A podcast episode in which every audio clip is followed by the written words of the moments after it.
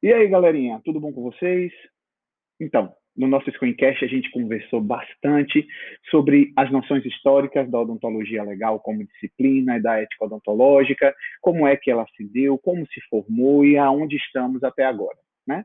E um passo interessante que a gente discutiu foi que a odontologia legal ela começa a tomar forma a partir do uso e do serviço de suas tecnologias, né, da ciência, a serviço da lei a serviço da justiça, especialmente nos casos de identificação humana.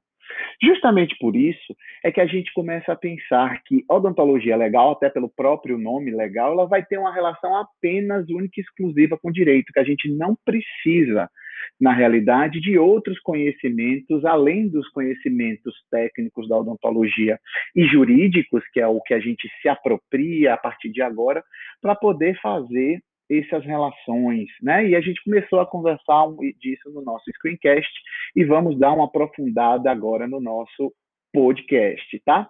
Então vamos pensar lá.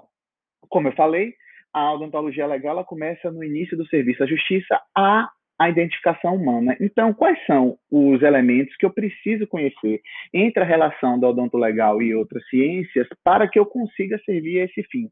Bem claro, eu te, preciso ter um conhecimento muito grande de anatomia, certo? Para que eu possa pegar a ossada, possa fazer aquele meu lado mais CSI para quem assiste esses programas de televisão americanos, né? Que eles pessoal olha lá e fala, hum, essa ossada aqui é de um homem, 35 anos de idade, provavelmente se alimentava com pouco ferro, brincadeira. Mas na realidade isso tem uma base científica sim, porque a depender né, da estrutura óssea, a depender de uns pontos chamados pontos antropométricos, a gente consegue dizer pela antropologia forense qual é essa pessoa, de que etnia ela é, no caso, né? De que etnia, quantos anos ela tem. A odontologia tem uma participação muito legal nisso, que nós vamos ver né, na disciplina de antropologia forense. A gente consegue dizer pelos desgastes dos incisivos, pelas distâncias dos incisivos e dos incisivos centrais, né, especialmente em relação ao canino, a gente consegue dizer até uma possibilidade de altura dessa pessoa.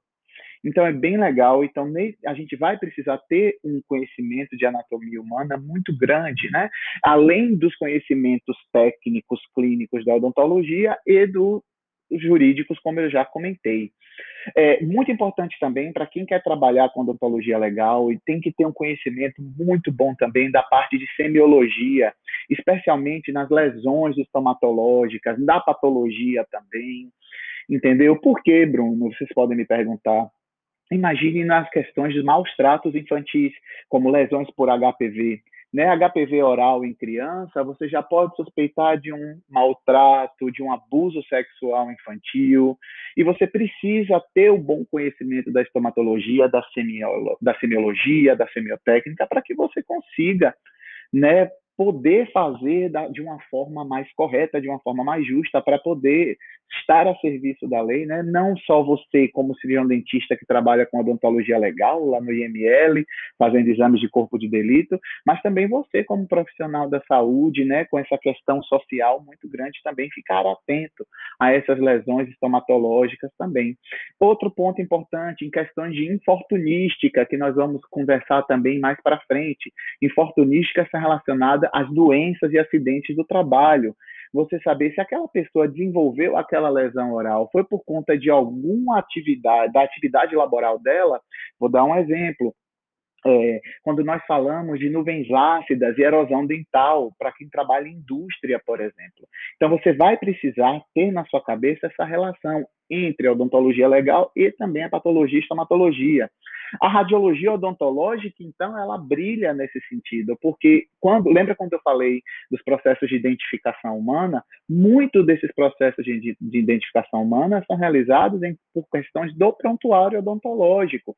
Desse prontuário odontológico tem que constar né, as tomografias, as radiografias, para que através de um processo comparativo através de um processo de comparação entre o que está lá naquela radiografia odontológica e o que você está encontrando na ossada, por exemplo, você poder fazer essas ligações e poder dizer com tranquilidade que através daqueles dados que você encontrou nas radiologias, né, sabe reconhecer um amálgama, sabe reconhecer uma anodontia, uma variação anatômica que aquele paciente tinha, por exemplo, você poder dizer com tranquilidade e atestar que aquela pessoa ela é ou não a pessoa que estão querendo ser identificada. Então, veja só, passando rapidamente aqui nesse curto podcast, a gente já pôde conversar como é importante você ter um conhecimento solidificado de outras ciências, odontológicas ou não, para que você possa estar a serviço da lei e exercer bom o seu papel, tanto como profissional, cirurgião dentista, como especialista em odontologia legal também. Fique ligado. Uma coisa muito importante também é a relação, obviamente, da odontologia legal com o direito em si. Mas esse assunto a gente vai trabalhar agora no nosso texto base. Espero, que, espero vocês lá, tá bom? Forte abraço.